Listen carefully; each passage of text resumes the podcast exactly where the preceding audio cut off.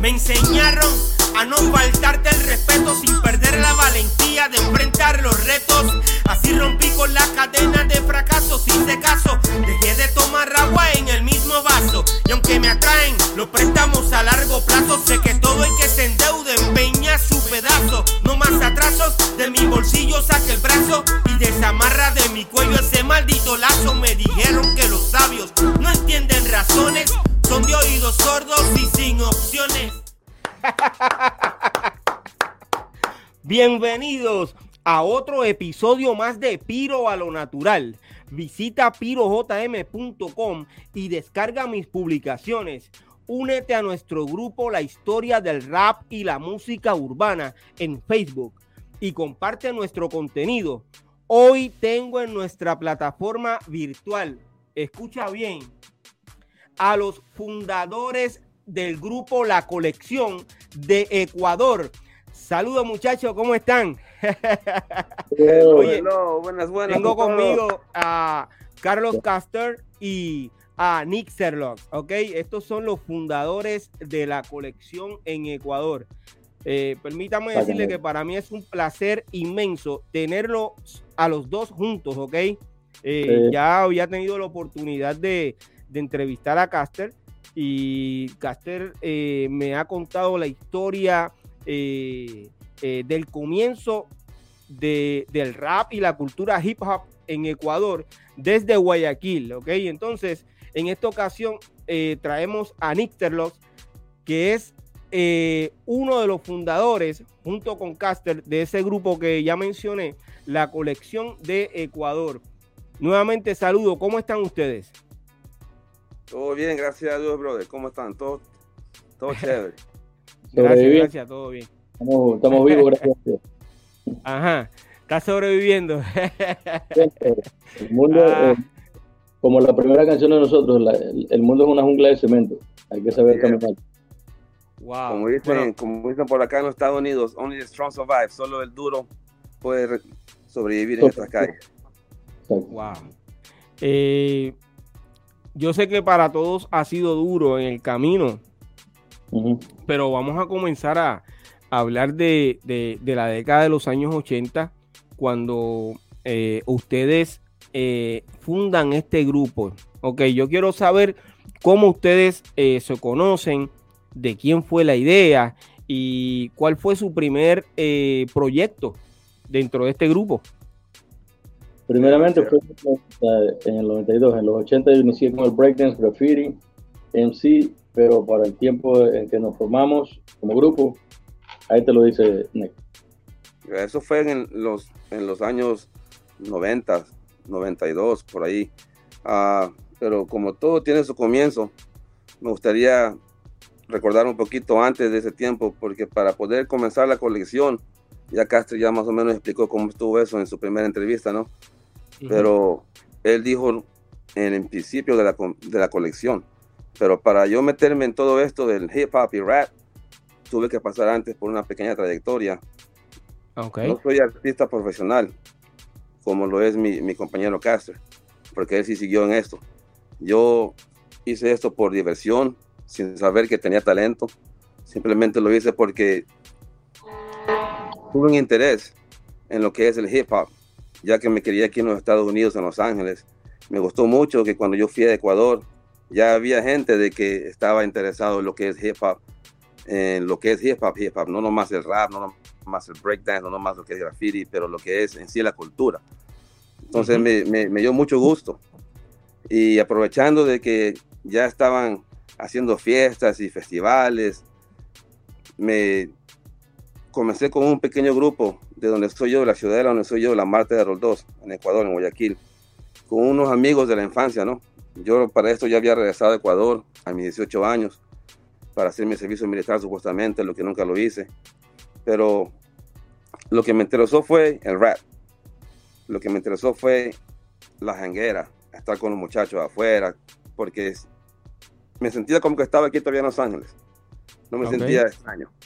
Sentía bien bienvenido, y en las noches, tú sabes, la gozadera, todo eso. Entonces hicimos un grupito que yo lo, lo, bauticé como Down to Dance Posse. quiere decir que el, grupo que sabe bailar, que están para bailar, que están para el baile. ¿Por qué? Porque tenía dos amigos. Se llama, todo el mundo lo conoce en Ecuador como Fausto y Lito. Fausto Benalcázar y Lito Penalgote. Fueron mis dos primeros bailarines. Ellos bailaban, como yo llevé música de aquí para, para, para Ecuador, todo lo que es gangster rap y todo eso de aquí de Los Ángeles, todo lo que era también de, un poco de música de New York. Entonces ellos decían, oh, tú tienes la música. Están haciendo un concurso en la discoteca Latin Palace. Nos gustaría participar.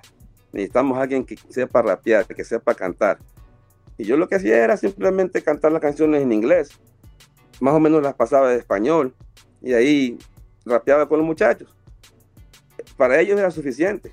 Y dije, ok, vamos a ver qué pasa. Entonces nosotros empezamos con ese grupo.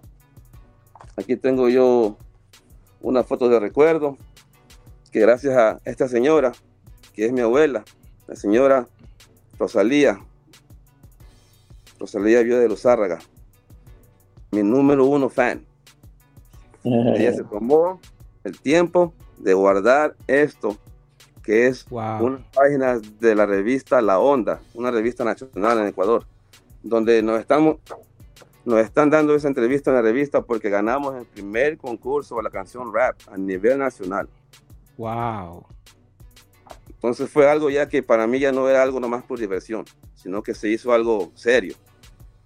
Este concurso en el Latin Palace le llegó a los ojos de los oídos de mi compañero Caster, porque él estaba involucrado en todo eso. Él promocionaba con todos los muchachos de ahí y también concursaba y todo eso. Y aparte de eso, él, ya, estaba en todo esto del hip hop, con Cheche, con Audi, todos esos muchachos, ¿no? Que son ecuatorianos, son artistas ecuatorianos, que para mí eran artistas que yo escuchaba, que yo decía, wow, nunca imaginándome que algún día yo iba a poder estar participando con, tener el orgullo y, tener el honor de, estar con Caster, you know? Él me llamó a mandar, me, me, me mandó a llamar, disculpa mi español, está un poco pateado, me mandó a llamar a decir, yo quiero que ese man venga conmigo, vamos a practicar. Wow. Y me planteó la idea, mira, yo quiero reunir raperos de todas las esquinas de Ecuador, de todas las calles de Ecuador, los mejores raperos. Y quiero hacer un grupo, llamarlo La Colección. La colección de raperos, la colección de, de, arte, de, artistas, de los mejores de Ecuador. Acaba de ganar este concurso ya dos veces, el primero y el segundo. Este concurso ya, ya, ya está en serio. ¿Qué te parece? Y dije, está bien, vamos a ver qué pasa. Y comenzamos los dos a, hablar y a vernos en su casa de él, él venía a mi casa y poco a poco comenzamos a escribir y, nos dimos cuenta de que todo pasó así, un clic natural, fue algo natural, no, no fue nada forzado, no fue nada de que vamos a ver si, si, sale, no, salió, de un solo salió, fue una mezcla segura, como dicen por ahí, ¿no? Entonces todo eso me dio mi inspiración de seguir y seguir y seguir. En el tiempo que yo estuve en Ecuador, porque yo me tenía que regresar para Los Ángeles. Nomás tú puedes tener ahí 11, 11 meses en Ecuador nomás. No podía estar afuera más de un año para no perder la residencia. Wow. Y así fue como, como empezamos el grupo de la colección. Empezamos con un, con un sueño, eso empezó como un sueño. Y imagínate tú el, el orgullo que me dio a mí al enterarme después de muchos años de que la colección siguió. Pasó de ser underground hacer un producto nacional. Profesional. Claro. A lo comercial, básicamente. Ya, eh, verlo yo a, mi brother con, tomándose fotos con artistas nacionales de otros países. Wow, es un orgullo súper, súper bacán, sí. ¿no? Eso es así. Eh, Nixterlock. Quiere decir que eh, Caster te manda a llamar porque ya tenía la idea de, de fundar la colección. O sea, que, este caballero que tenemos aquí, pues ya él tenía eh, lo que él quería hacer con, el grupo. La visión. Eh, mencionaste que habías estado con un grupo antes de la colección. ¿En qué año exactamente fue ese grupo? 91. En el año 91. un año antes, básicamente, de tú comenzar con, con Castro. Un año antes de comenzar con Castro. Eh, ya tú habías escuchado a, a a Cheche, eh, como rapero. Como rapero, eh, y Audi, allí en Ecuador, los raperos nacionales, claro. Yo, yo vengo de escuchar a, los raperos de acá de los Estados Unidos, de Los Ángeles, de, Atlanta, de, Nueva York, y me pareció que estaba bien. Tenían una idea de lo que es, de lo que de verdad es el hip hop en Ecuador, y, y, yo quería también poner mi granito de arena y decir, bueno, vamos a ponerlo así, así también lo hacemos en Los Ángeles. E, ese estilo también, también es hip hop. Ok. Eh, luego de que eh, conoces o entras al grupo eh, La Colección, ¿qué ocurre? Ustedes graban un tema, comienzan a presentarse en, distintos lugares. ¿Qué pasó? Nosotros como éramos underground, y te, lo vuelvo a repetir, e, era algo de que lo hacíamos más que todo por diversión. Aunque Castro tenía una visión, en, pensando en un futuro. Pero yo, sabiendo que yo tenía un tiempo limitado de estar en, Ecuador y tenía que regresar a los Estados Unidos, lo que quería era divertirme. So, Castro me sacaba a todas partes, me llevaba a, colegios, me llevaba a centros comerciales, a hacer presentaciones, a, hacer, a, candilejas, lugares de que yo nunca creí que, que, alguna vez iba a estar pisando, como artista, como presentándome ahí. Ok. Una cosita. Menciona, eh, eh, Nick eh, acaba de mencionar el Teatro Candilejas. El Teatro Candilejas, para el tiempo de, en que nosotros estábamos haciendo de pago, de, bueno, los inicios, porque siempre, siempre estaba involucrado en eso, era inalcanzable para personas de nivel social uh, un poco bajo. ¿Sí me explico? Entonces, para nosotros llegar ahí y presentarnos frente a un nivel social alto, porque eso es lo que era, un nivel social alto. Y pasó porque la mamá de mi hija Suane, Susana, ella era modelo de Sandrita Sandoval, para quienes mando un saludo, obviamente, para las tres. Y ella le, le preguntó que si podía cantar. Yo tenía ya el grupo, obviamente con Ixtalac y nos consiguieron ese gig, esa presentación ahí. Y llegamos al Teatro Candilejas y subimos nosotros, porque era en el, en el en el, piso alto, creo que era el tercero o cuarto piso. Y subimos. Y cuando entramos, la gente nos miraba un rato. sí, es diferente, pero porque nosotros como íbamos vestidos y toda la cosa. Pero una vez más demostramos que el hip hop hace maravillas. Mientras ellos nos miraban mal al momento de nosotros interpretar, escucharon la lírica. El tema que cantamos se llama La Cemento. Entonces, para que personas que no han escuchado hip hop de pronto escuchan lírica consciente, sin malas palabras y todo narrado exactamente con educación y conocimiento, rompió el silencio y la mentalidad de los que, que se habían formado al vernos. Entonces, por ahí fuimos ganando terreno. Que eso fue lo que quería explicar, porque cuando dijo Teatro Candileja me acordé que eso fue un detallito que nos ocurrió ese día. Para personas que no estaban acostumbradas a ver hip de pronto nosotros salimos con lo que era, la esencia. Ahora sí Pero ya, básicamente ya estaba eh, Cheche, ¿cierto? Yo siempre, ya claro, yo empecé a bailar con Audi en 1990 eh, el primer video fue Falto Caliente con DJ el segundo Tres Notas. Luego nos separamos, empecé a bailar para, para Chiche con un basurero llamado Guayaquil. El primer tema, el primer video. Obviamente, como contaba en la entrevista anterior, sale mis grafitis. En, el primer video, en el tercer video, bueno, varios.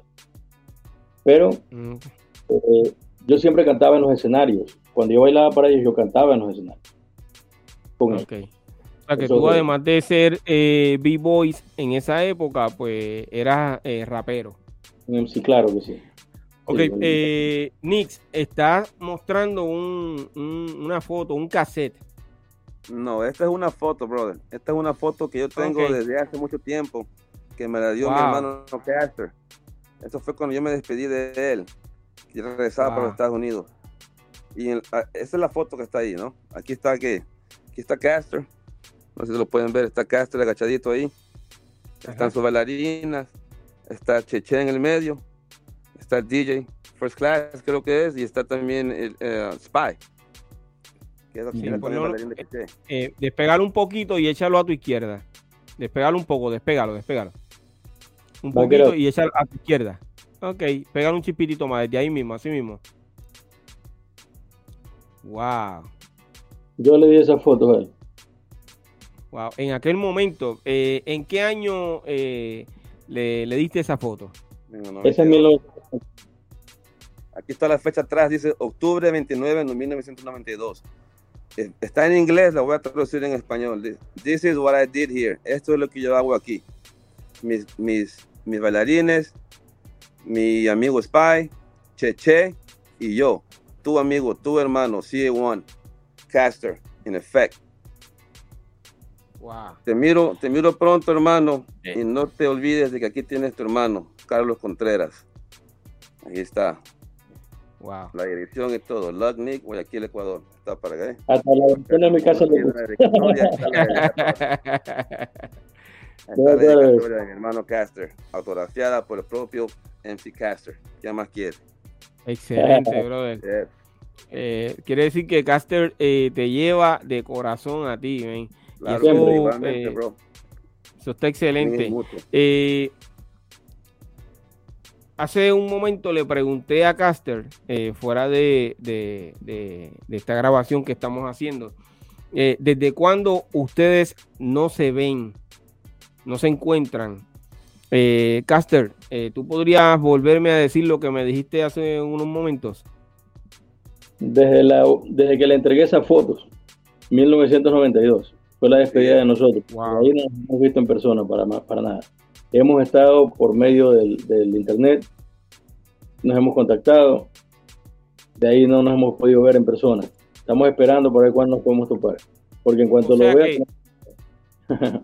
Que, gracias al internet ustedes eh, volvieron a, comunicarse. Antes de eso no se comunicaron. No teníamos cómo. Yo lo buscaba y para nada. Me acuerdo que una vez yo subí un video um, eh, en YouTube, right? Y él comentó, porque había eh, en, el trabajo de él, había puesto el video y él comentó, pero era eh, estaba abierta la, abierto el canal de una amiga, una compañera de él. Y yo tuve que escribirle para atrás a esa persona porque pensé que era él. Entonces que si lo, podía contactar, eh, que tengo esto, que, quería hablar con él. Pasó el tiempo y me, y me contacta por Facebook. Ahí fue que nos pudimos contactar. Y ahí venimos a encontrar. ¿Y eso fue básicamente en qué año? Eso fue en el, en el 2000, en el 2006, en el 2006, 2007 que yo vi, yo estaba trabajando en una compañía de taxi, yo era despachador y era supervisor dispatcher en, en, un call center, en, donde agarran las llamadas para los pedidos de taxi y todo eso, ¿no? Y una de, de, de mis compañeras de trabajo tenía, había dejado su email abierto y como era, era contra la póliza meterse hacer cosas personales para que no me vieran que yo me metí en mi email, yo fui en el email de ella y busqué de Ecuador, rap y todo eso y me tiró Equa Reggaeton por Cheche y Carlos Contreras. Oh, I click y me salió ese video y yo dije, aquí lo tengo y le voy a mandar un mensaje y a mí se me olvidó por completo. en los días que pasaron, la, muchacha, la, la, la santilla me dice, Nick, yo creo que un amigo tuyo te quiere comunicar. Tú te metiste en mi página, me mandaste un mensaje. Sí, sí, claro que sí, sí yo fui yo, yo fui yo. Oh, entonces este mensaje es para ti. Y ya agarré yo el email de, de Castro y todo eso y agarramos cuenta en Facebook y ya nos hicimos amigos y comenzó. Y te, te voy a decir de que era, era como que, en verdad, sentí como que a un hermano que no, no había visto por mucho tiempo. una alegría, una emoción. conocido, no, mi hermano. Wow, sentí un, gustazo en el corazón y dije, oh my God, tenía tantas cosas que contarle, que decirle, que felicitarlo especialmente por todo el éxito que habían tenido, tú sabes, ¿no? Es un orgullo para mí saber de que, de que en un momento u otro, en el pasado, estuvimos sentados juntos, escribiendo lírica, en su casa, en mi casa. Yo conocí a su mami, que para descanse, a su familia, conocí a mi mami, a mis hermanos. O sea que en verdad somos hermanos de diferentes familias, pero somos hermanos. Y fue un gustazo poder, poder reconectarme con este con, con, con, con Castro, fue un, un wow, algo de que nunca yo pensé que iba a, volver a pasar, ¿no? Y aquí estamos otra vez, brother, empezando con, tú sabes, me, comenzó a contar cosas aquí, lo que le había pasado, porque Caso ha pasado por muchas cosas. y, también yo, yo, también he pasado por muchas cosas aquí en Los Ángeles. Una vida muy difícil. Gracias a Dios estamos aquí todavía vivitos, toco madera, porque tú sabes de que el futuro nadie lo tiene garantizado. Estamos aquí hoy y mañana no. So, hay que hacer todo lo que se pueda en este presente para un mejor futuro. Y eso, siempre, siempre, ha sido nuestro mensaje de nosotros para el público, siempre ha sido de, hacer lo correcto, de, tú sabes, ¿no? De recordar de dónde tú vienes, no olvidarte quién eres. Y estar, bien bajo los ojos especialmente de Dios, porque él, es el primero que nos va a juzgar, el primero que nos va a decir cómo están. Eso es así. Eh, Nix, eh, luego de que eh, te vas de Ecuador y dejas la colección, ¿tú continuaste cantando rap? Aquí en Los Ángeles yo continué en fiestas, cosas, tú sabes, cosas menores, nada, siempre underground, siempre underground, porque aquí el, el hip hop ha tomado, o el rap en sí, ha tomado un desvío de que tú sabes de que muchos lo notamos, lo que somos de verdad hip hop de from back in the day, desde un principio, sabemos lo que es hip hop y sabemos lo que el hip hop, el, la intención del hip hop, lo que es. Y muchos, muchos artistas lo han adulterado, desgraciadamente. Y a mí no me gusta mucho lo que está en la mainstream. Yo prefiero estar siempre underground. Yo siempre todavía sigo a KRS One, porque él siempre sigue sacando música underground, no, ya casi no pone nada en mainstream, porque la gente que está en mainstream no le, no, le gusta escuchar la verdad, tú sabes. Es así. seguimos así. Y lo importante, de, perdona que te interrumpa, eh, de las presentaciones que tuvimos nosotros allá, eh, era, me acuerdo que una fuimos a San Agustín, Colegio San Agustín había una kermés.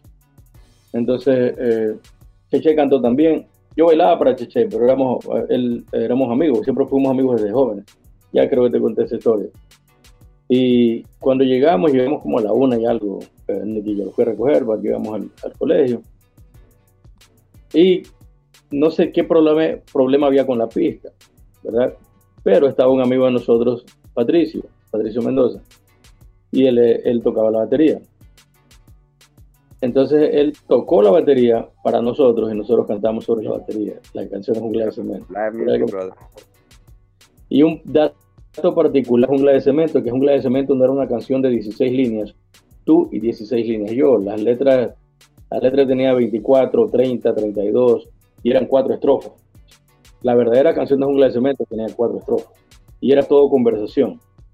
Y era nomás para dos personas nosotros intercambiamos la conversación así y, y nace el hecho o, la técnica que usé o usamos para cuando se hizo la colección comercial. Ya empecé a hacer intercalados, intercalado las letras, porque yo era quien hacía las letras, los arreglos de letras, en, en, la colección comercial. Pero para el tiempo que nosotros cantábamos era, eran los detalles que nosotros le poníamos, que tú tranquilamente podías quedarte callado escuchando porque era todo lírica. Todo lírica, lírica conciencia y protesta. Y no escuchabas una sola mala palabra. Tal vez dirán, estos manes se la tiran a puritanos, pero no es eso. Lo que pasa es que no queríamos que el mensaje quede solo para un cierto sector o una, una cierta, un cierto grupo de personas, que lo puede escuchar cualquiera, para que cualquiera lo pueda entender y para que cualquiera lo pueda asimilar. Esa era la intención. la colección cuando nació era para llevar mensajes de verdad. ¿Ok? Incluso cuando nosotros hicimos ya la música comercial después con mi ex compañero Spike, nosotros no usábamos malas palabras y la gente se divertía. No era necesario hablar y el doble sentido era sano. ¿Sí me explico? Entonces eso nació desde el punto en que Nixalax y yo iniciamos. Es bien importante eso. Y cuando nosotros cantábamos, improvisábamos, nosotros nos sentábamos a escribir cuando esa canción demoró tanto para escribir porque tenía tantas letras y cada vez poníamos más. Y hay letras que, que tal vez ni, la, ni las hemos usado. ¿Sí me explico? La primera instrumental que tuvimos para Jungla de Cemento la hizo Cheche. La hizo Cheche. Para, primero para los dos. Luego fuimos cuatro integrantes. Porque después entró Dustin Olaya, para quienes le mandamos un saludo, y después entró Spike, quien bailaba conmigo ya. Entonces íbamos a cantar eh, Nick, eh, mi persona y Dustin, ¿verdad? En un show que íbamos a hacer en el Garzo Centro 2000, que era el, mi bar, mi zona allá en la Garzón. Solo tres integrantes íbamos. Pero Spy me preguntó a mí, Carlito, ¿cierto que tú vas a cantar con Nick y con Dustin? Yo le digo, Simón. Me dice, yo. Yo, pero si tienes lírica. Entonces ahí me cantó la lírica y ahí es que él ingresa a la colección y éramos cuatro. Entonces para mí, mientras más gente, más poder había. Hay mucha historia y confusa de que, que, quiere contrarrestar la verdad que nosotros estamos hablando. Pero cuando hablas con, con detalles, cuando hablas con bases y no te enredas y tienes el significado de lo que significó el grupo La Colección, y por último, si me lo permites, lo explico ahora de nuevo para que sepas por qué nací el nombre de la colección. Si puedo, ¿no? Seguro que sí. En 1991 había un grupo que se llamaba A Trap Called Quest, cantó con LONS, Leaders of the New School, el tema Scenario. Here we go, yo, here we go, yo, so what, so what, so what's that scenario? Bueno, entonces, eh, aparte de eso, ya había Stop the Violent Movement de la gente de Nueva York, los raperos de Nueva York se habían unido para um, grabar un disco que se llamaba Stop the Violence Movement, el movimiento de detener la violencia. A mí siempre me gustó ver diferentes raperos juntos. ¿Por qué? Porque tienes variedad, tienes diferentes ideologías en una sola. Entonces el punto mío era, yo también puedo hacer eso. Y quería yo reunir varios raperos de diferentes sectores. Y lo quise llamar la colección porque cuando tú coleccionas algo, sea, sean vasos, sean botellas, sean zapatos, como lo explicaba el otro día, cualquiera de esas cosas tiene diferentes tamaños, diferentes colores, diferentes um, shapes, o sea, de la forma, pero son cada uno de los artículos mencionados. Entonces nosotros éramos una colección de raperos de diferentes sectores, de diferentes fisonomías, diferentes estilos de rapear y de vestir, pero éramos raperos, entonces era una colección de raperos. Yo en lo personal hago graffiti, bailo breakdance, entonces ya era más la fuerza. ¿Sí me explico? Entonces eso era la colección. Se le ha hecho esa pregunta al ex compañero mío, que lastimosamente nunca ha tenido la respuesta, y obviamente tú, solo la persona que fundó un grupo puede saber el significado del nombre del grupo. Yo creo que eso ya queda más que aclarado. Adelante. Pido la palabra. me, gustaría añadir un poquito a esa historia, porque mucha gente se va a preguntar, ¿no? Ok, Mr. Logs, si la, la visión fue de Carlitos, de, la colección y todo esto, que, tiene que ver Mr. Logs. Lo que pasa es de que Carlitos estuvo tiempo aquí también en Estados Unidos, en New York. Él, para poder tener los elementos que tiene, que representan el hip hop, todo lo que es graffiti, todo lo que es MC, DJ, él, él ha hecho todo eso. También lo he hecho yo. Yo también sé hacer graffiti, también sé hacer DJ, también, obviously, obviamente, rapeo, tengo conocimiento. Y sin él decirme mucho, sin él decirme mucho, él, yo le agarré la idea así. Y lo demostré subiéndome con él en el Latin Palace, en la oficina, la tarima del DJ, lo que es el DJ booth de el que era el house DJ en ese tiempo del Latin Palace, DJ Zipo, Osvaldo López, otro de nuestros hermanos. Saludos a DJ Zipo. My brother, yeah. uno de los hermanos, DJ por fundador también, pionero. Él tenía casualmente la pista de la canción de Boogie Down Productions. Stop the Violence Movement. The Stop the Violence Movement.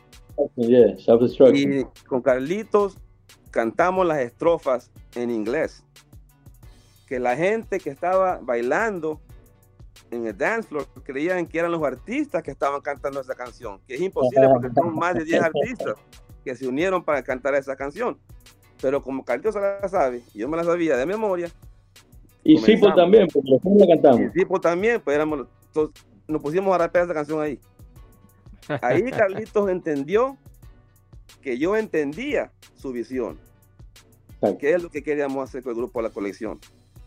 Porque yo también estaba en, esos momentos, en los 90, en los late 80s, de los, los, ya para acabar los 80, empezar los 90, yo todavía estaba en Los Ángeles y estábamos empezando también aquí en, el, en el, West Coast ese Stop the Violence Movement, que era el movimiento para parar la violencia. Allá era Boogie Down Productions y, y Leaders of the New School, todo esto. Acá eran todos los artistas de NWA, todos los Def Jeff, todos los de West Coast Artists también se juntaron. MC Hammer, MC Hammer. West Coast Rap All Star, que también hicieron el mismo movement. Yo, yo llevaba la mentalidad también de eso, ya estando aquí en Los Ángeles, viendo lo que es la violencia pandilleril y viendo lo que, como se había mezclado con la cultura de hip hop y todo eso. Aquí ah. está, mira, prueba, Los Ángeles Raiders. Los Raiders ahora es un, equipo sudamericano de Las Vegas. Yo estoy de, de los inicios de Los Ángeles, cuando estaban aquí en Los Ángeles. También eran de Oakland, se fueron para Las Vegas. Pero como yo soy leal, LA Raiders. Es parte de la cultura hip hop. Aquí en Los Ángeles es parte de la cultura hip hop. Si, si, tú eres old school, así te vas a vestir. LA Raiders, todo de negro, pantalones one, tú sabes. Pero eso fue un detalle de que no tenía que, que, que, sobreverse, porque, sobrepasarse, porque fue algo de que hicimos un experimento. Yo lo puse como una prueba que me puso Carlitos. A ver qué traes tú. A ver cómo rapeas. pa, pa, pa, y eso fue. Fue algo, brother, que fue como un, un, un little mini concierto sin querer queriendo. Desde la, primera vez que, la primera vez que agarramos el micrófono, Carlitos y yo y por a rapear en un. No fue canción nuestra, pero rapeamos una canción en inglés. Bro. ok, pero entonces, ustedes tienen una canción juntos, ¿cierto? Ah, una cosita antes, antes de que disculpa disculpa la interrupción. Ese día que, que, te está contando él, fue después de que nos levantamos de la mesa del VIP mío que estaba al lado del, del, DJ. Él y yo nos sentamos a hablar, le propuse la, la, idea de hacer la colección, dijo sí, y yo dije, vente para acá. Entonces fuimos a la cabina y ahí le presenté a Sipol. Y ese mismo día que aceptó ser parte de la colección fue cuando cantamos. E, ese mismo día. En ese momento. De ahí caminamos para la cabina. Wow. Detalles, ¿no? Para eso, eso, es historia, eso es historia. Son recuerdos eh, eh, bonitos dentro de lo que eh, pudieron hacer ustedes eh, en la cultura hip hop. Y foto de, de, los cuatro integrantes en el Lion Palace que yo se la di, cantando. Él tiene la única foto que queda de los cuatro cantando. No sé dónde está esa foto, brother, pero la voy a buscar por ahí. Yo la tengo, yo la tengo en, en, el. Uh, no está en el mismo álbum. No, la, la que encontré fue una que me tomé yo con el Mr. Easy E. Ah, mira. Con Easy E. Wow. Pionero de gangster rap aquí en Los Ángeles. Tú sabes, Easy E, NWA y todo eso. Gracias a Dios tuve, tuve, el honor y el orgullo de, compartir con Easy E. Gangster, brother.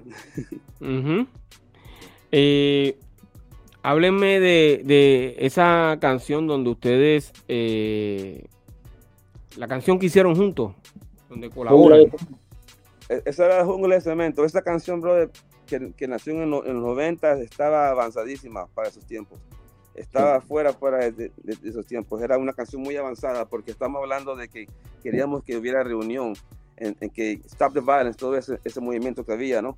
Nosotros lo hicimos prácticamente en español, porque la violencia que era el tema del momento es lo que nos enfocamos para tratar de, parar eso, de, evitar que pasara lo que estaba pasando aquí en Los Ángeles, en New York, de que en vez de, que hubiera unidad, se estaban apartando. nosotros queríamos que siempre hubiera unidad.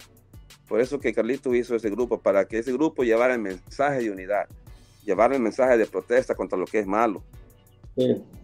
No, nadie somos santos. Todos, todos tenemos nuestro lado, tú sabes, negro, pero en, sí uno siempre quiere estar en paz, uno siempre quiere estar en amor, en hermandad, porque esos, esos tiempos cuando uno era joven y que se podía estar hanging out con, con, los, amigos y, y, todos los muchachos después del, Latin Panel, veíamos a, tú sabes, una gajada de, de, 50, 60 pelados para todas partes, estar juntos, se sentía súper bacán, bro. Sin nadie peleando, y si habían pitos, eran pitos rapiditos que se, se arreglaba rápido, pero nadie perdía vidas, tú sabes. Más sano, ¿no? Lo queríamos mantenerlo así, que el hip hop siempre sería un, un, un mensaje positivo. dentro de tanta negatividad que vivía en la cultura, queríamos siempre nosotros mantener la positividad, mantenerlo positivo y que, tú sabes, ¿no? Que los artistas dieran el ejemplo. Exacto. Exacto. Porque en eh, realidad nosotros como artistas somos, la gente, bueno, muchos no se dan cuenta, muchos quieren entrar a ser artistas o llamarse artistas. Porque para mí, eh, un punto importante de, estar dentro del arte es llevar un mensaje. Que no solo se te reconozca por los millones que ganas, sino que se te reconozca por, por el, talento que tienes para expresar un mensaje, el talento que tienes para hacer conciencia, tú para llevar ese mensaje y poder entrar en la conciencia de los demás para poder salvar de 100, como decía, he dicho muchas veces, como lo he dicho, lo, decía el otro día en la entrevista también, de 100, si puedo salvar a uno, yo estoy tranquilo.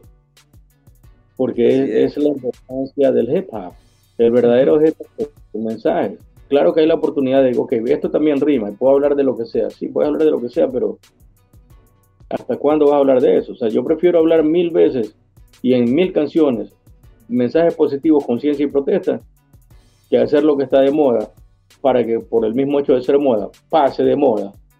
Lo dije tres veces, valga la redundancia, pero va a valer la redundancia. Se va a pasar, o será una corriente, pero no va a mantenerse como fijo, como base. es, un poco gracioso, ñaño, es un poco gracioso que todo lo que dijiste es un poco de la lírica que te tiro yo en los cinco elementos. Es saber rapear, saber expresar, saber hacer mi sentimiento llegar a mi gente, tocar sus corazones y sus mentes. No es nada fácil hacer que estén conscientes. A final de cuentas, todos somos hermanos, hay que darnos la mano, todos somos ecuatorianos o todos somos seres humanos. Tú sabes. Eso es así. Dice, viva tu vida día a día. Oye, qué linda me ha ido el día. La parte de él dice así, me ha dado una inspiración, esta canción dejó mi vida, mi alma y mi corazón. Pero espere, aún, no he terminado. Yo lo que quiero es que todo quede claro. Mr. Locks, desde que era muy pelado, tengo los cinco elementos, represento por todos lados.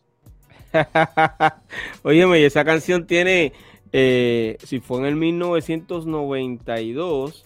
Bueno, esa, esa fue en el 2015, 2016.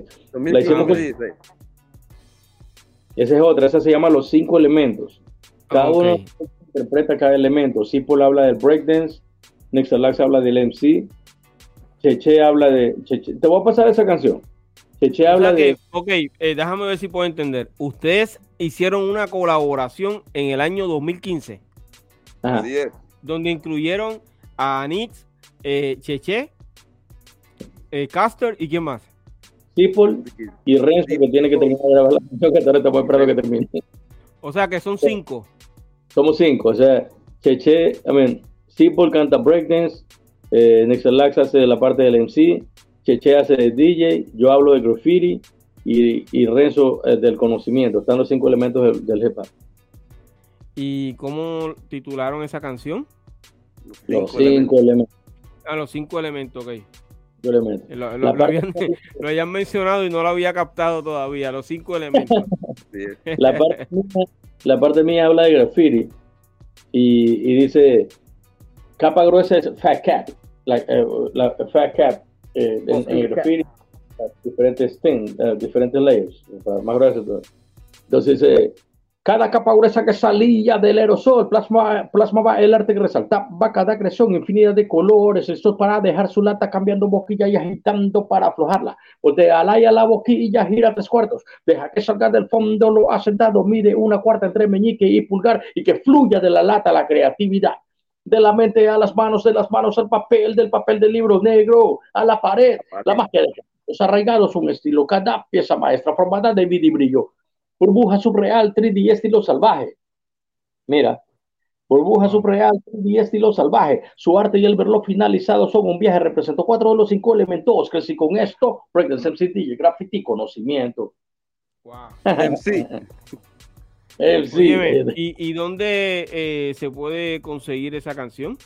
Aquí, ahorita mismo te la cantamos. todavía no está en ninguna plataforma digital. No, no, estamos preparando. Estamos que termine de grabar Renzo y una vez que termine de grabar Renzo, entonces la subimos completa. Ah, ok, ok. Ahí, está un poquito en mi parte también. Podríamos poner a otra persona, pero si hay algo que nos caracteriza es lealtad. Y ya está esa para él, ese espacio está para él, no podemos poner a nadie más. Pero entonces, ¿qué fue lo que pasó con, con Renzo? Renzo no ha terminado de grabar porque las situaciones que ha pasado él con su familia y todo eso. Entonces, Dios lo permite, este año ya, la graba. Dios lo permite. Entonces ahí ya podemos quitarla directamente. Por eso hemos estado aguantados. Ha pasado mucho tiempo, pero lealtad es lealtad. No podemos romperla. Eso es así. Estoy contigo. Claro, así tenemos un momento. Ahora, permita que me los interrumpa. En este momento, yo me meto en esto y con mucho respeto a los cinco elementos de saber rapear, saber expresar, saber hacer mis sentimientos, llegar a mi gente, tocar sus corazones y su mente. No es nada fácil hacer que estén conscientes. A final de cuentas, todos somos hermanos, a que la mano, todos somos ecuatorianos. Vive tu vida día a día. Oye, qué linda melodía, me ha dado la inspiración y con esta canción dejo mi vida, mi alma y mi corazón. Pero esperen, aún no he terminado. Lo que quiero es que todo quede claro. Mr. Lowe, desde que era muy pelado, tengo los cinco elementos y represento por todos lados. en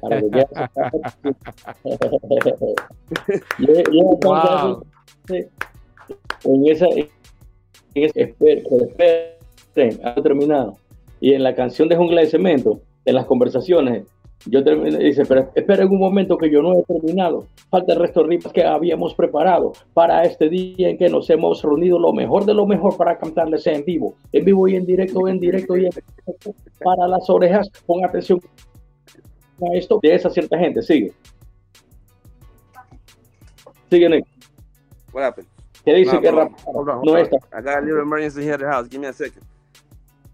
Ok, quisiera que ahora mismo intenten ir de frente, digan la verdad, si era exigente, porque esto es algo que se lleva en el alma, se hace con mentalidad, paciencia y calma. Esto va directo para los que pierden tiempo tratando de estar jugando sin tener conocimiento de lo que en realidad representa este arte. Nosotros lo sabemos, llevamos el estandarte. Y ahí él me preguntaba a mí, ¿verdad? CA1? Y ahí yo entraba así, en efecto, y, y rapeaba la otra parte todo era conversaciones. era donde estaba acá. La verdadera, la verdadera jungla de Óyeme, eso está como ustedes dicen, bacano. eso está bacano. es que son cosas que uno las lleva aquí. Nick, eh, a mí me gustaría que volvieras a mencionar el nombre del grupo eh, con el cual participaste o del cual fuiste integrante antes de la colección? Se llamaba Down to Dance Posse. Ok. Ok. Eh, eh, Caster, ¿ya tú, ¿ya tú conocías ese grupo? Claro que sí, porque yo conocía a Fausto y Lito, los bailarines de él. Y fue por medio de ellos que llegué a Nixalax. Porque como ya, ya tenía yo amistad con ellos, yo lo mandé a llamar a Nixelax con Fausto y con Lito. Cuando él terminó de cantar, yo dije, yo ven por acá. ¿Y ese más quién es? Le pregunto. Entonces dice, oh, es un pana de Los Ángeles que yo rapea bacán, dile que venga, quiero hablar con el más. Entonces ahí es que me lo trae. Y ahí eh, yo tengo que verificar porque yo no recuerdo en este momento que hayas mencionado en la historia de Ecuador a ese grupo. O, o me lo habías mencionado, Caster. Te, mencioné que habían bailado, pero no te mencioné el nombre. El nombre, ok, porque entonces eh, las, eh, las otras, los otros colegas que, que, entrevisté, no recuerdo que me hayan mencionado ese grupo y básicamente viene siendo parte de la historia. Eh, Exactamente. que es la cultura hip hop en Ecuador. yo te agradezco esa información, Nix, ¿ok? Claro. Sí, de todo corazón. Eh, luego que entonces eh, termina, eh, ustedes hacen la canción de La jungla de cemento, se va Nix, entonces Caster se queda con la colección y logra todo el éxito que tuvo en, su trayectoria dentro de la música. Hace unos días te entregaron un premio que me gustaría que me hablara sobre ese premio y si lo tienes cerca y lo pudiesen mostrar, te lo agradezco. Aquí está. Wow. Urban Latin Award. Urban Latin Award, sí. Wow, brother. Qué bendición. Háblame eh, sobre ese día, ese evento. Yo te vi en, en los vídeos que salieron a través de las redes sociales. Eh, te felicité eh, a través de, nuestra página La historia del rap y la música urbana. de verdad me sentí bien contento cuando te vi. Acá, gracias, bro. Muchas gracias. Eso es uh, DJ June, quien trabaja con Redman en Gila Casa. Gila House es, parte de la producción de, Redman. Y eh, hablando entre ellos, decidieron hacer Gila Casa con raperos latinos. Entonces ya tiene tiempo esto, perdón. Y a mí me entrevistó DJ June en el 2000, no recuerdo si era el 2019. 18, 19, no me acuerdo. Mentiría si te digo nada. Un año. Pero quedó esa, esa, quedó plasmada esa entrevista, está en Instagram. Y en esa entrevista yo hablo de la cultura, hablo de muchos detalles que tal vez ellos eh, o el público no podía entenderlos o no, conocía. Redman me dio saludos ahí al escuchar de lo que yo estaba hablando. Entonces ya quedaba, ya quedó un precedente y quedó un, quedó un certificado de que yo sé lo que estoy haciendo. ¿Sí me explico? Soy artista de graffiti, mira, todavía graffiti. La gorra. Wow. Quedan excelentes, brother. Gracias. El negocio, el negocio mío ahora. Gracias a Dios estoy parándome poco a poco. Tremendo talento, ¿ok? Muchísimas gracias. Entonces, um, ya han visto que yo sigo haciendo graffiti, sigo bailando breakdance, sigo rapeando y conocen mi trayectoria. O sea, nunca, nunca he parado. Yo nunca he parado, yo continúo porque esto es lo mío. O sea, mucha gente entra como novelería, mucha gente entra porque, bueno, pues vamos a hacer dinero, pero de eso no se trata, se trata del amor que le pongamos. Y yo lo he hecho sin importarme si recibo o no algo monetario. Si no hay recompensa monetaria no me importa porque obviamente lo he hecho por, cuando yo hago lo mío de mi corazón, pues lo hago. Cuando alguien quiere contratar, pues ya otra cosa, tenemos que meternos algo de billetes. Pero ellos han visto esto y me escribió un día, me dice, yo Carlito, ¿cómo está? Eh, estamos hablando. Me dice, eh, vamos a hacer una entrega, una entrega de premios. Me dice. Yo le digo, ah, acá, le digo, está chévere. Entonces pásame tu información completa y todo esto. yo, pero espérate, ¿qué, es lo que pasa? ¿Sí? O sea, va, pero ¿qué, ¿qué, rol toco yo ahí? ¿Quieres que yo cante o qué? Entonces me manda el flyer primero que ya habían hecho y mi nombre estaba, estaban varios artistas, estaba Don Dinero y como cinco, cinco nombres después de Don Dinero estaba el mío. Digo, diablo, pero espérate, ¿y esto qué es? Entonces, el man me respondía y me tenía en el suspenso todo el tiempo hasta que me envía la foto del premio. Pero venimos hablando un mes y medio ya. O sea, ya no te venía planificándose por un buen tiempo. Y yo, wow, entonces esto es serio. Acá, bueno, pues vamos. Llegué allá. Al llegar, yo fui con esta gorra que dice Hall of Famer. Porque obviamente, eh, ya lo explicaba el otro día, yo estoy dentro del Salón de la Fama. Entonces, ah, al llegar allá, en la alfombra roja, ya sabían de mí, me preguntan cuando, eh, cuando me están entrevistando, dice, para, si lo vamos a mencionar, tenemos que hablar de los inicios de la cultura de Ecuador. Eh, cuando voy saliendo de la entrevista de la alfombra roja, entonces estaban eh, Crook, eh, que es un otro productor, y, el compañero de él, y me dicen, eso ya no se ve, me dice, con respecto a la, gorra. Yo digo, sí, ya no se ve, pero solo los que sabemos podemos, podemos lucirla y representarla. Dice, claro, ahí empezamos a hablar. Bacán. Subimos. Cuando subí, encontré gente famosa, estaba Rad Diga de de Flip Squad, que es, la primera First Lady de, primera dama de, de Flip Squad, que es de Bosta Rhymes. ¿Sí me explico? Entonces estaba ella, estaban, estaban algunos raperos, estaban dos raperos ecuatorianos también, para quienes mando saludos, estaba un DJ, DJ castellano también, que es ecuatoriano. Había mucha gente, muchos DJs duros que han apoyado y aportado con el movimiento. Estaba Villano Sam, de Dominican Republic, estaba algunos raperos. Y estaba Rey Chester, también mando saludos para Chester. Y dentro de todo eso, yo nunca me he sentido, eh, y no, no, no, quiero que suene grotesco o que suene pretencioso, pero al estar con, con colegas, yo me siento tranquilo. ¿Sí me explico? Porque es el ambiente y sé que en cualquier momento, en cualquier conversación, la pregunta que me hagan yo la voy a responder con el conocimiento porque no soy falso. O sea, yo soy hop. Si estoy entre gente que conoce hop, vamos a tener una conversación y voy a hablar hop. ¿Sí me explico? Entonces cuando me entregaron el premio para mí fue vacancísimo porque todo el mundo sabe mi nombre, pues Carlito, Carlito, y cuando tú ves el video se va a ver Carlito, Carlito, vaya Carlito y todo eso. Bueno. Entonces ese día yo me acuerdo que describí el, el por qué estoy ahí. Soy vivo de los 80, soy graffiti de los 80. En realidad eh, soy considerado el primer artista de graffiti en llevar un mensaje de protesta y conciencia al público, ¿verdad? En el Ecuador. Eh, los premios que tengo, los dos discos de oro, lo que ha salido en las películas, los más de 40 premios, lo que logré dentro o logramos dentro de la colección, porque yo no soy como solista, lo que logramos dentro de la colección, pero a mí se me reconoce por toda mi trayectoria. Y en ese momento que hablo del Salón de la Fama, yo digo, larga vida a la música hip hop, larga vida a la música rap y larga vida a la cultura hip hop, pero la verdadera cultura hip hop. Y esa gente se volvió loca. Yo levanté acá el, premio. Es necesario, es necesario enfatizar eso, porque no podemos vivir en falsedades. Es necesario enfatizarlo porque cuando tú representas algo tienes que conocerlo.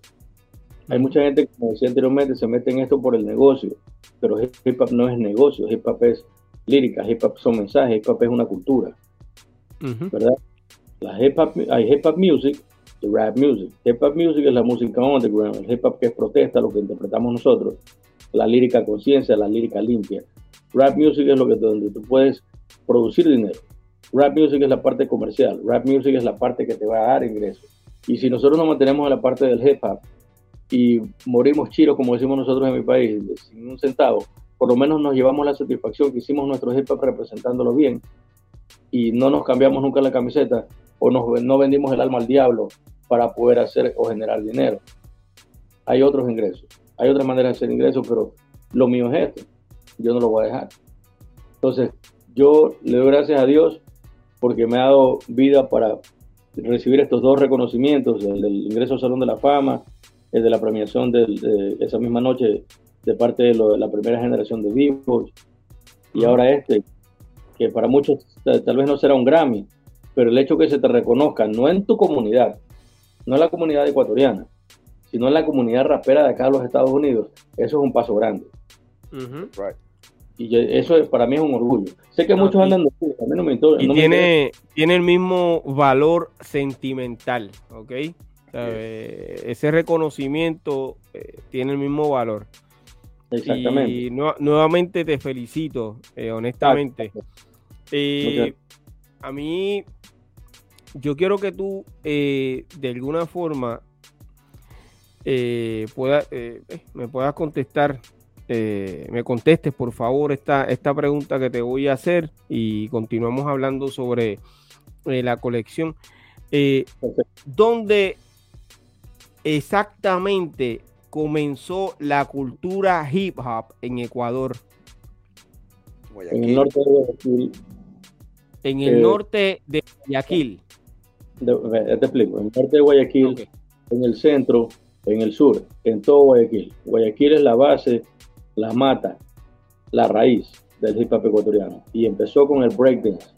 En 1983 fue cuando se consolidó y en 1984 cuando se puso más bravo, cuando llegó a Breaking One, Breaking One. Pero fue así, en, en Guayaquil en el 83, por, especificarlo, porque muchos ya veníamos conociéndolo, pero cuando, cuando ya formamos el grupo nosotros en lo personal, Street Breakers de South 2, fue en 1983, salieron otros grupos, los Poppins de South United Street Rockers de Urdesa, había muchos, People Star, mando saludos para todos, obviamente. Sí, creo que eh, los mencionaste, ¿verdad? En la entrevista que, que, que publiqué hace unas semanas atrás, ¿cierto? Mencioné a muchos. Ese día no mencioné, te decía, falta más gente, ¿no? Eh, ese día no mencioné a los Poppins, quienes son parte del, son un grupo de breakdance en el que participaba Spy, el ex compañero mío del grupo, ex compañero de nosotros, también inició en Londres con nosotros. Entonces, ellos también son parte de esto. Tal vez no estuvieron en la candela, pero estuvieron presentes. ¿Sí me explico? Entonces, dejarlos afuera sería una falta de respeto porque éramos amigos. Claro que eh, no me gusta entrar en polémicas, pero dejándolo en claro, hay mucha gente que dice, ¿por qué sigues hablando? Porque Spy y Jordan no estamos en buenos términos. Pero dicen, ¿por qué lo mencionas? ¿Por qué sigues dándole reconocimiento? Porque no puedo ser hipócrita y luchar contra la historia. Él es parte, él es parte de los pioneros. Él estuvo. Y por más contra que me quiera tirar o por más que haya organizado una confabulación con otras personas para tratar de destruir la historia que te estamos contando Nextalax y yo, él es parte de esto. Entonces yo sería no puedo ser egoísta, no puedo quitarle el mérito de su talento o lo que hizo, cómo aportó. Obviamente, eh, puedes estar presente, tal vez no con la calidad que teníamos otros o la, la facilidad de bailar como teníamos nosotros, pero él estuvo ahí. Entonces, desmeritarlo, desacreditarlo, es una falta de respeto a la historia, no solamente a él. ¿Sí me explico? Y lo estás haciendo muy bien eh, al reconocer eh, su aportación eh, dentro del grupo y, y, la cultura. Está haciendo excelentemente, te felicito por eso. Ah, eh, Nick, wow, tantos años sin tú saber que la colección estaba teniendo éxito en Ecuador. yo te pregunto, si te hubieses enterado antes eh, ¿hubieses eh, regresado a Ecuador? La pregunta está bien seria. Yo creo que 50% sí y 50% no. Ok, dime el sí. Ya está en el pasado. Ya está en el pasado y en esos momentos que todavía no había pasado muchas cosas en mi vida, a lo mejor sí. Sí, y yo lo hubiera aceptado. Ese amor, ese interés. Y yo lo hubiera aceptado. Exactamente. Porque yo, yo conscientemente te lo digo, sin quitarle nada del éxito, todo lo que pasó con la colección. Pero yo se lo he dicho más de una vez a Carlitos, si yo hubiera quedado, hubiera sido muy diferente. Claro. positivo, claro. Pero sí, a lo mejor sí me hubiera regresado, claro que sí, porque yo en, eso del arte y todo eso, como te lo repito, estaba bien interesado, se me despertó a temprana edad y sí, lo hubiera hecho. Pero si hubiera sabido, si, me hubiera viajado yo una máquina de tiempo, me hubiera dicho, ¿sabes qué? Todo esto lo que va a pasar, a lo mejor no. A lo mejor no, porque no, no, no estoy acostumbrado a, fama, no estoy acostumbrado a, estar bajo siempre detrás del lente, todo eso, ¿me entiendes? Porque lo que yo lo hago, lo hago de corazón. No lo hago para que otra persona le guste o le caiga bien. Lo hago con las mejores intenciones con la intención de caerte bien, con la intención de dejar las cosas en claro, pero no todos tienen el mismo gusto. Pero si me dieran la oportunidad de regresarlo y hacerlo todo, lo hubiera hecho un poco diferente. A lo mejor para regresar y viajar back and forth, y no regresarme de Estados Unidos a Ecuador más seguido. Y si hubiera podido hacer algo, pero yo sé que entrando una vez, entrando en esto, tiene uno, uno que meterse 100%. en esos momentos de mi vida yo no estaba para, para, no, tenía mente para eso. Estaba en otras cosas yo. Ok. Entiendo. Eh, Castor dice que, te hubiese aceptado dentro del grupo, eh, pero lo importante es que todavía eh, hay oportunidad de que se vuelvan a encontrar y, y, poder cantar esa canción que grabaron al principio. Eso sería una bendición, de verdad que sí, que, logren hacer eso. Eh, y dentro de ese grupo, pues imagino que incluirán a Cheche. Oh, claro. Y Cheche fue quien nos jungla de cemento. Así es. Claro que yo dirigí la pista. Esa es otra confusión que también hay por ahí. la pista de jungla de cemento primero era de dos, de Nixelax y mí. Luego era de tres, cuando entró Dustin, y luego se hizo de cuatro, entonces la extendimos. Quien dirigió la producción de ese tema, la, producción musical de ese tema, es quien te habla. Ok, orgullosamente lo digo y Cheche está ahí para corroborarlo. ¿Por qué? Porque me acuerdo que en la parte que yo digo, hablo por experiencia, ahora ustedes son la clave. Taria, Taria, Taria, yo metí esa parte. Porque la tenía, yo tenía ese disco, ya me gustaba esa parte así. Había otra parte donde yo metí el tan, tan, tan, tan, tan, tan, tan, tan, tan, de Marlboro. De Marlboro. Esa es la original de Jungla de Cemento. Y, y Chechela tiene cinta de carrete. Entonces, hay quienes, no voy a decir hay quienes dicen, hay quien dice, quién es que él es, y aquí no, esta entrevista no es para hacerle la contra o para, para formar polémica, simplemente para que se sepa la verdad porque se nos está opacando y yo pienso que la mejor manera de dejar las cosas claras es especificándolas.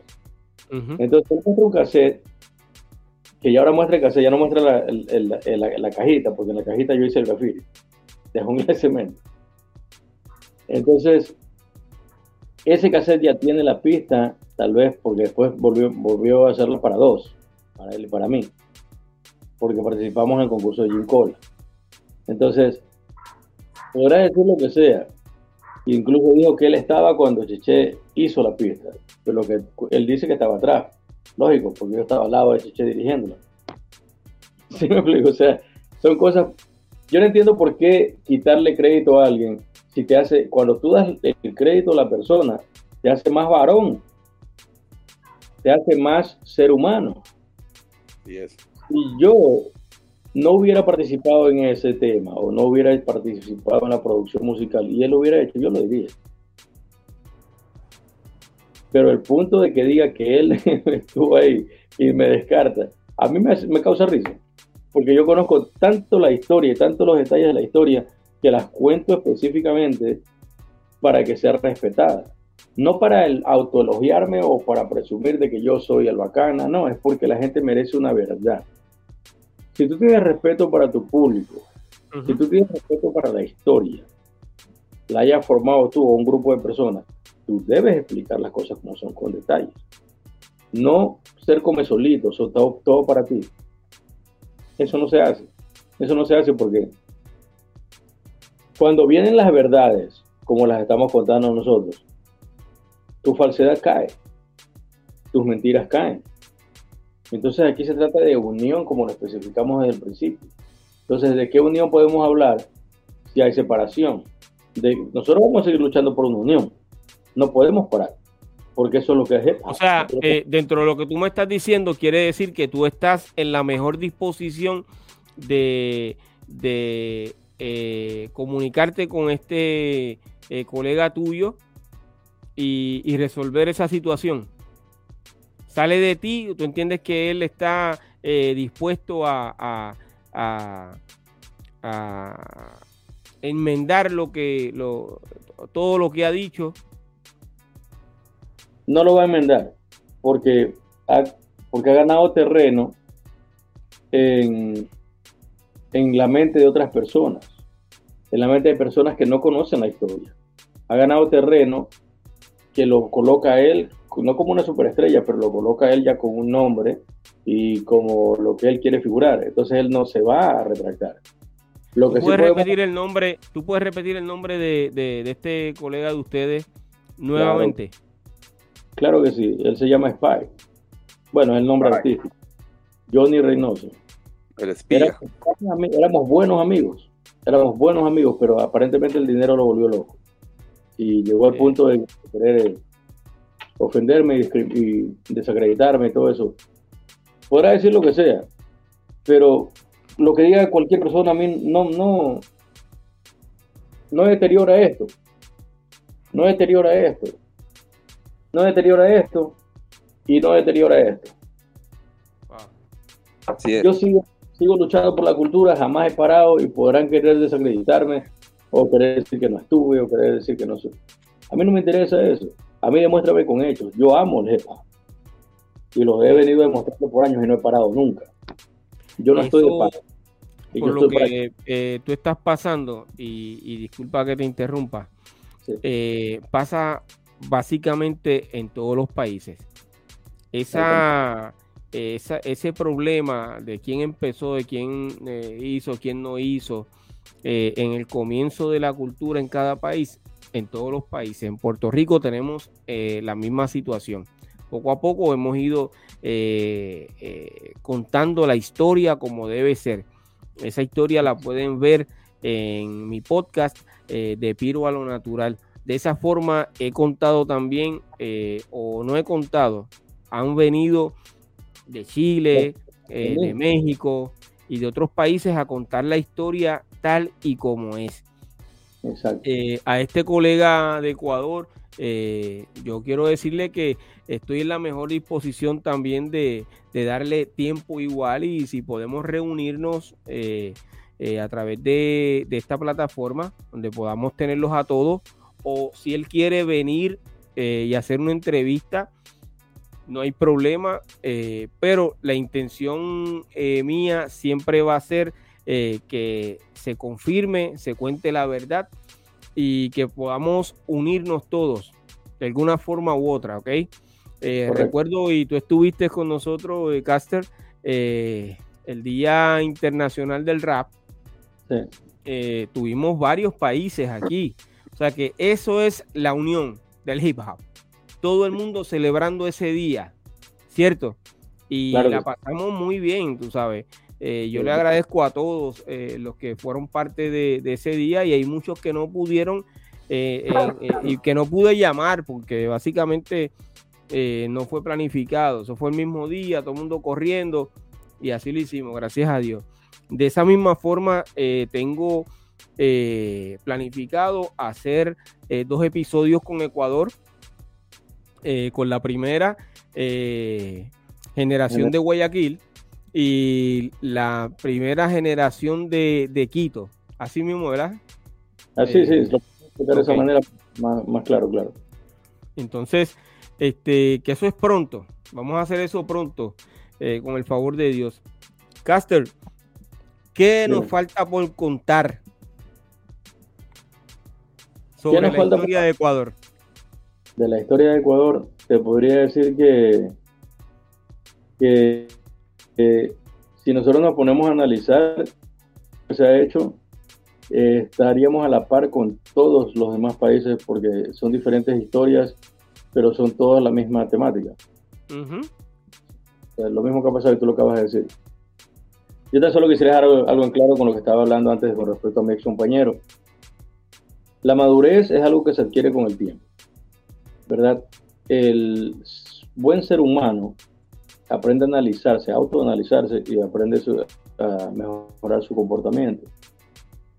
Yo no tengo nada en contra de él, pero sí me incomoda que se use mi nombre de tal manera que quieran opacarlo, cuando yo he hecho mucho. Y soy, y lo puedo decir con orgullo, soy de todos el único que se ha parado a piso por la cultura el único al que le han dicho, ya, pues hasta cuándo hablas de la cultura, hasta cuándo, hasta cuándo, ya estás viejo. Estoy viejo y sigo recibiendo premios. Estoy viejo y sigo haciendo graffiti. Estoy viejo y sigo rapeando. Estoy viejo y sigo bailando breakdance. Estoy viejo y sigo presentando la cultura hop. Entonces, a mí no me vengan a decir que yo pare. Yo no tengo por qué parar. Si tengo que morir con mi bandera en alto lo voy a hacer. claro que sí. Eso es así, no, existe... Eh, eres un ejemplo y queda comprobado de que no hay edad para eh, ser parte eh, de la cultura y continuar haciendo cualquiera de los cuatro o cinco elementos. Correctamente. Eso es, es, importante, es importante que la gente entienda. O sea, sé que, que muchos, como decía anteriormente, entran en esto por la industria, por el negocio. Chévere, no hay problema. Pero no te olvides de las raíces, porque una cosa es que, que tú entres a ser parte de la, del pop que está moviendo ahora, porque en realidad todo es dinero. Es música popular, pop, popular. Y, pero, pero si tú eres hip hop, yo, no te olvides de dónde vienes. Está chévere, quieres hacer billetes, está bien, haz lo que sea. Pero ¿y el hip hop? ¿Te olvidaste? ¿O nunca fuiste parte? Porque si tú nunca fuiste parte del hip hop, entiendo que estés enfocado, feliz y contando tus billetes. Te entiendo. Pero si tú fuiste hip hop, entraste en este sector de la industria donde estás monetizando y, y te olvidaste del hip hop, entonces tú nunca fuiste hip. Porque eso no se olvida nunca. Eso se lo lleva aquí y acá. Porque son las vivencias. Es todo el sentido de la palabra, el hip hop. Es todo el sentido de la, de la cultura, de la música, del arte. Si no lo aprecias, nunca vas a caer fácil en la tentación de otras cosas y vas a dejarlo a un lado. No puedes dejar a un lado el hip hop cuando tú eres hip hop. ¿Sí me explico? Es importante. No quieres acotar algo, No, claro. Eso es así. Eso no es nomás part-time, eso es full-time, eso es tiempo completo. Si tú eres hip hop desde un principio, te enamoraste de la cultura, estuviste parte de la cultura, vives en la cultura. eso es lo que comes, respiras, tomas hip hop todo el tiempo. Es así es. En tu vestimenta, levantándote de la mañana, yo, yo siempre lo siento así, ¿no? Claro. Si por mí fuera, si no tuviera tantos niños aquí durmiendo tan temprano, lo primero que hago es poner play en Let It Bump y con música para empezar mi día y así vamos.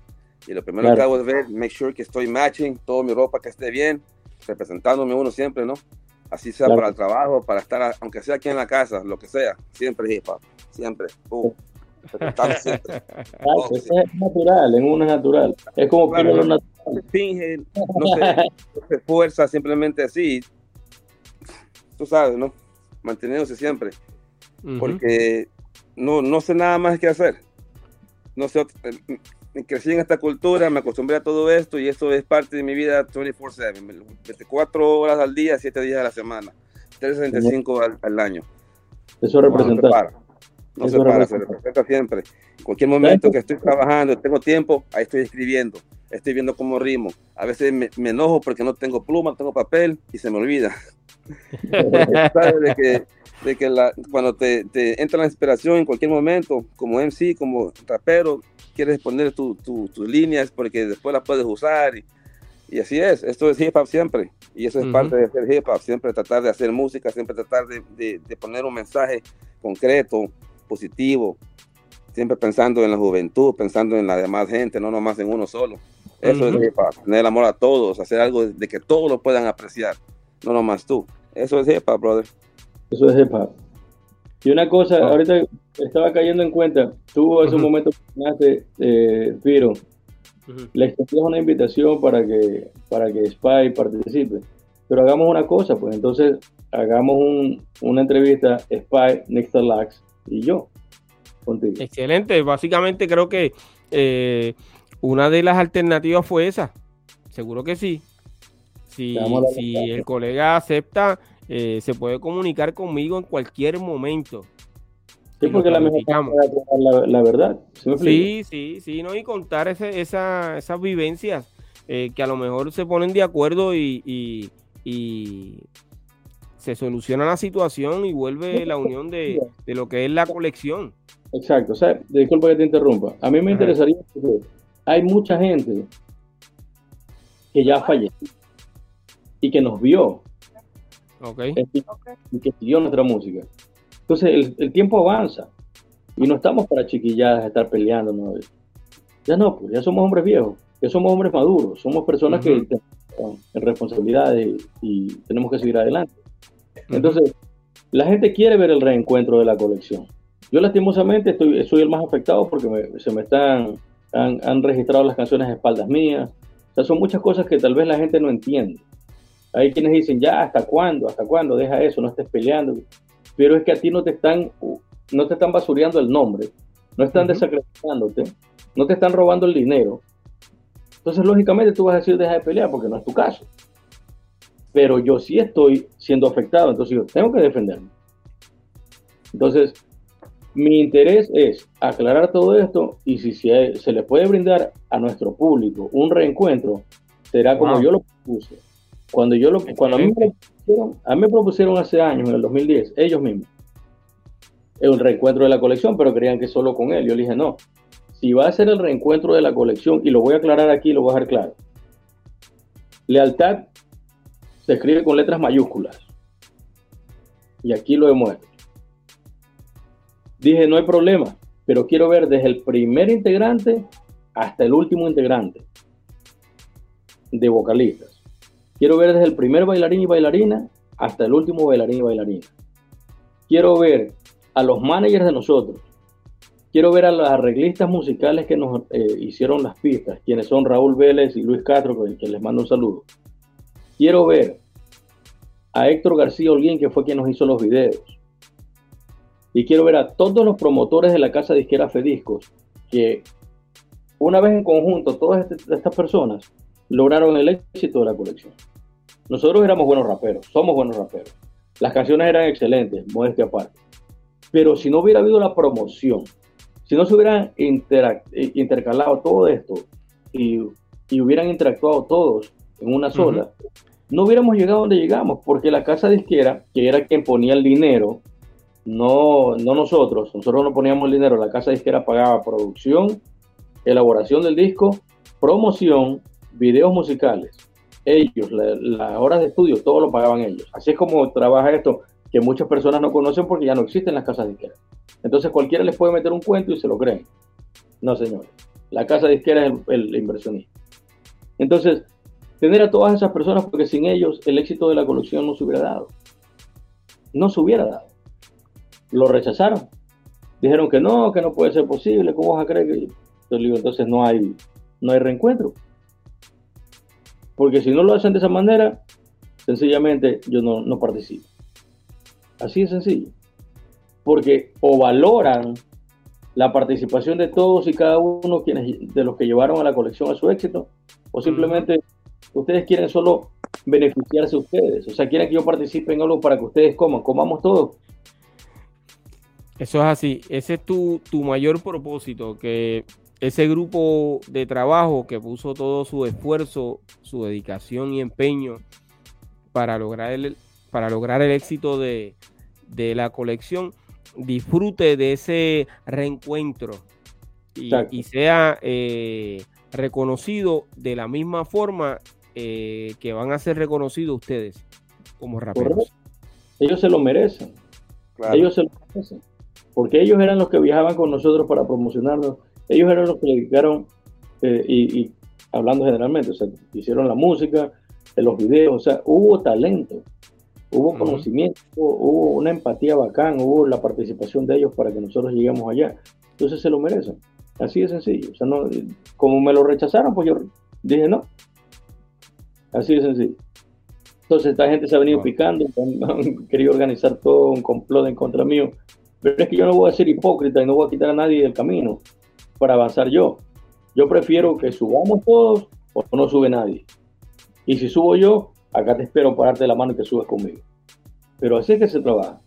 Pero por ser egoísta. Ese, eso es eh, lealtad con letras mayúsculas. Así es. Con letras, mayúsculas.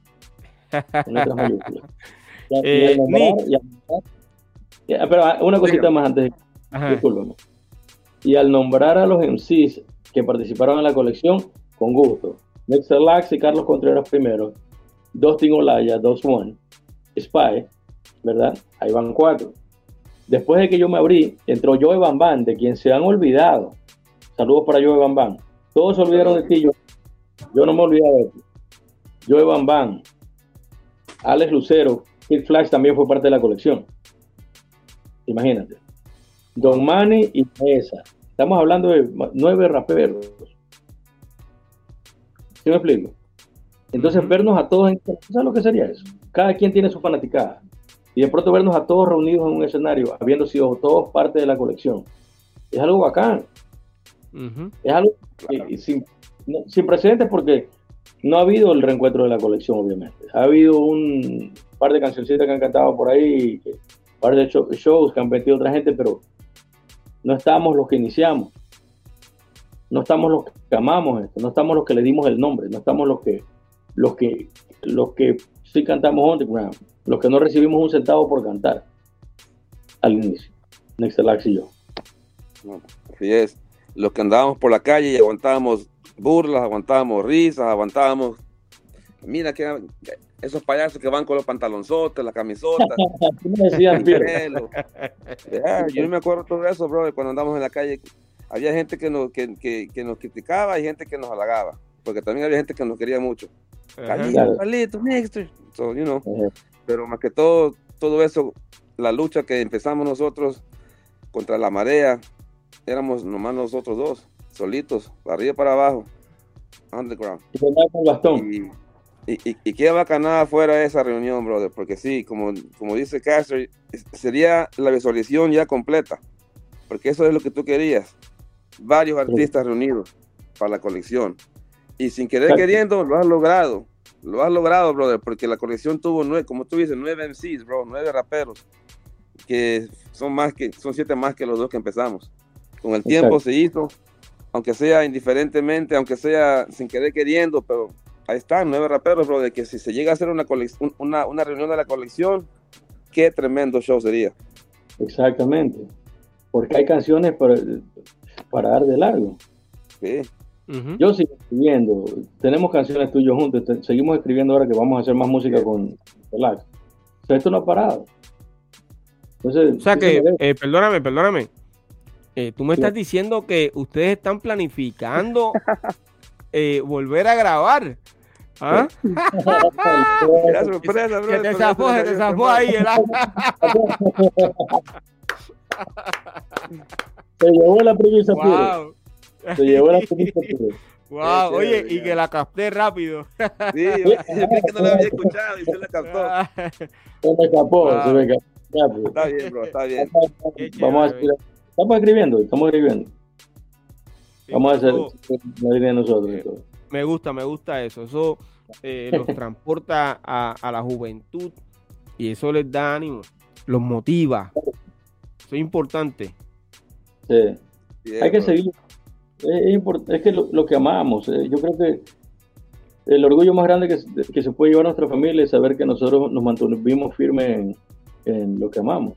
Y eso es el mejor ejemplo para nuestra descendencia, porque van a decir, pero espérate, ¿yo por qué tengo que dejar que personas me critiquen o me digan qué es lo que tengo que hacer? Cuando mis padres me demostraron a mí que ellos en realidad pueden clavarse de cabeza en esto y mantenerse. No es necesario quitarse, quitarse la camiseta solo porque te da vergüenza o porque te criticaron. ¿Yo por qué, por qué voy a parar? ¿Por qué? ¿Quién ha dicho que, que, es necesario que yo haga caso a las personas que, que, que por el hecho de que ellos no tienen el talento que yo tengo, me critiquen o digan que hasta cuándo y todo eso. ¿Por qué? Pero siguen jugando pelota, o sea, siguen jugando fútbol o soccer. Siguen admirando los equipos de fútbol o de soccer que, que admiran. Díganle a Leonel Messi, yo el otro día mencioné a Maradona, pero Maradona ya se nos fue.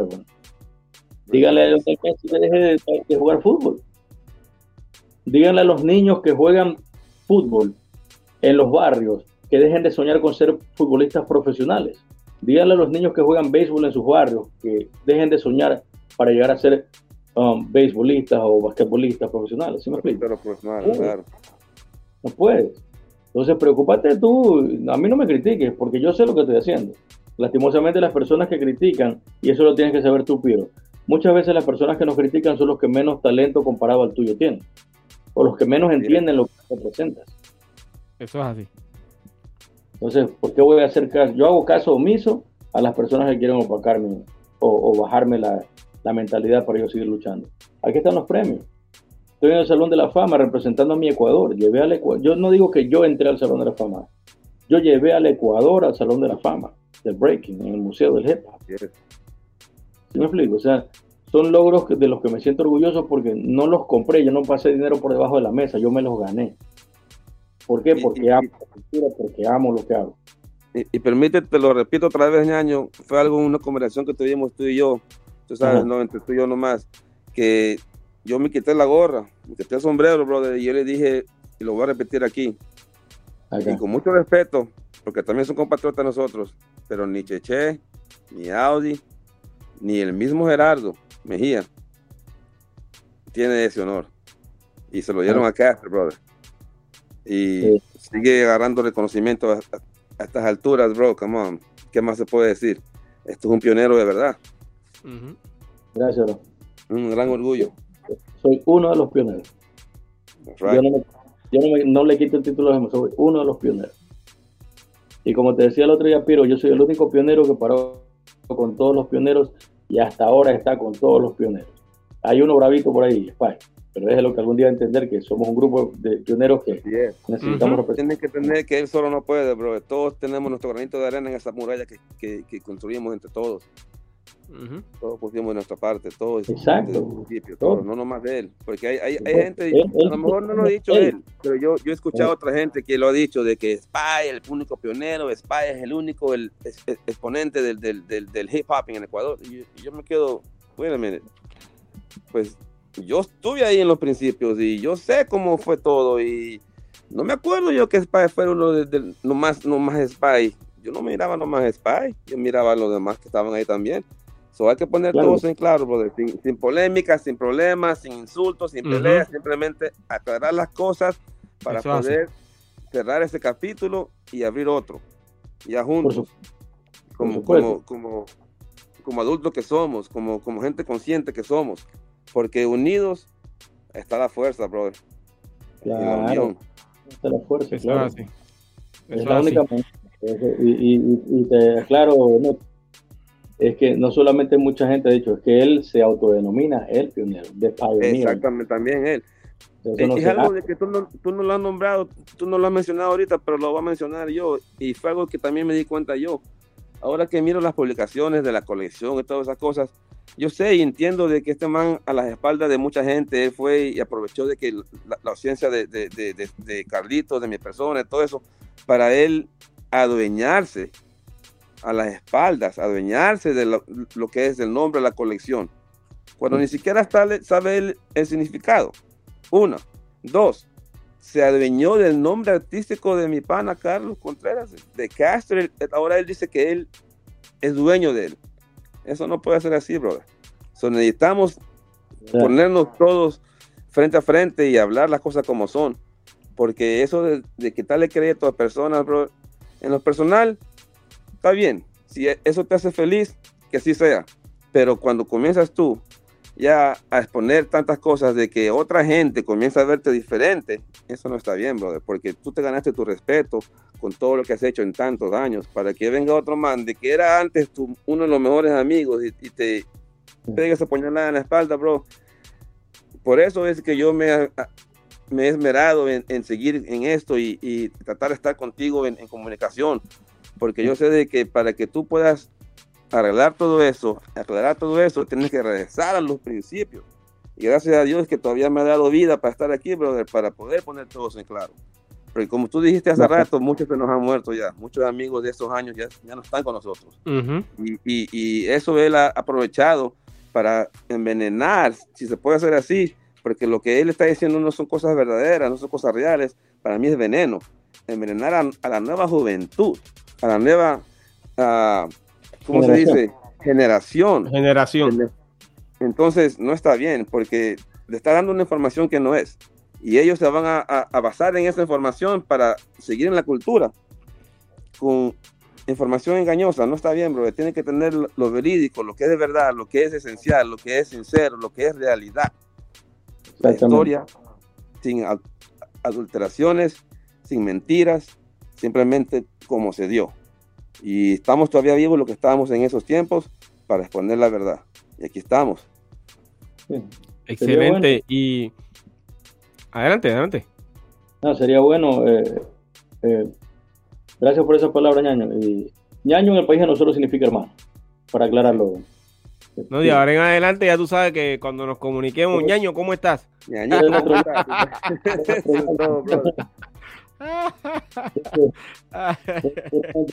y repetir, muy importante aclarar y repetir esto. Estamos hablándolo y aprovechando esta plataforma para que llegue el mensaje a nuestros seguidores, a las personas que, que conocen parte de la historia de la colección o las personas que no conocen la historia de la colección.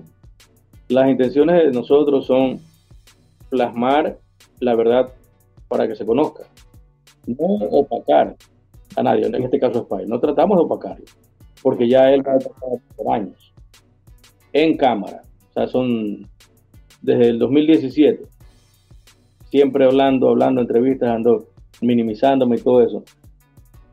Yo, gracias a Dios, he madurado. He seguido avanzando en lo mío, no paro, continúo. Y no queremos nosotros que ustedes vayan a pensar que es por iniciar polémica. Es que si ustedes a mí no me defienden, déjenme defenderme yo. Así de sencillo porque a ninguno de ustedes, como, como lo dije anteriormente, y estoy hablando del público, ¿no? de quienes nos, escuchan, no han metido ficha ustedes, no han intervenido, porque no es problema de ustedes. Entonces, no me digan a mí que yo pare de resolver este problema cuando ustedes como público se merecen el respeto con la verdad. Yo no tengo mansión, yo no tengo un BMW, yo no tengo millonada, pero tengo esto y tengo esto. Y soy jefa. Entonces, por lo que represento, por el valor que les damos a ustedes como nuestro público, por el valor que les damos a ustedes como escuchas, es que me merecen escuchar una verdad. Por eso merecen escuchar la historia verdadera. Aquí no es para opacar a nadie, es simplemente que ya paren de opacar y háblese la verdad. Así de sencillo. Aquí hay mucho, muchas generaciones que están confundidas. Una vez, hace poco un amigo me dice, oye, yo no sabía que la historia era así. Y yo, ¿cómo es eso? Ahí me conté y yo, ¿cómo? Ahí tuve que tirarle todo un repertorio para, para explicarlo. Porque la gente ve y no todo lo que está en el Internet es la verdad. Y ahí está un punto, un ejemplo claro. Entonces aquí estamos hablando nosotros con detalles, lujo de detalles, fechas y toda la cosa, explicando cómo es, porque es necesario que el público se lleve su respeto. Ustedes merecen el respeto, ustedes merecen la verdad. Eso es todo. Carlito Contreras, Nectar Lax, los fundadores de la colección. No hay cómo darle vuelta. Eso es así. Eh... Ñaños, yo tengo que despedir este episodio. Le agradezco a los dos este tiempo, brother. Eh, escucharlos para mí es una alegría eh, y valoro lo que ustedes hacen y lo, que hicieron en el pasado, ¿ok? Eh, yo espero que en algún momento dado podamos reunir eh, a la colección nuevamente. Eso para mí sería una bendición. Eh, me gustaría que si logran hacer eso, utilizaran esta plataforma. Yo estoy en la mejor disposición. Eh, nuevamente, gracias por estar aquí conmigo y les deseo mucho éxito a ambos en ese nuevo proyecto que tienen, ¿ok? Acá, gracias. Y ten la plena certeza y eso te lo digo, ten la plena certeza ahora de que, de que, vamos a, a, comunicarte y que vamos a participar contigo. Y sería bacán que tú vayas para Ecuador para que estés con nosotros. Wow. Wow. Eh, tienes que prometerlo. claro que sí. Aquí lo prometo, aquí lo prometo, aquí lo prometo. Seguro que sí. Aquí estamos dejando esto en claro. Primera, primera entrevista que tenemos los dos juntos y lo estamos haciendo aquí contigo, Piero. Muchas gracias por tu tiempo, brother. Te lo agradezco mucho. Y en el primer capítulo ahí estoy yo. No quiero que te ofenda, pero yo soy la historia. Me llama leyenda. Ah, no quiero que te ofenda, pero yo soy la historia. Soy leyenda.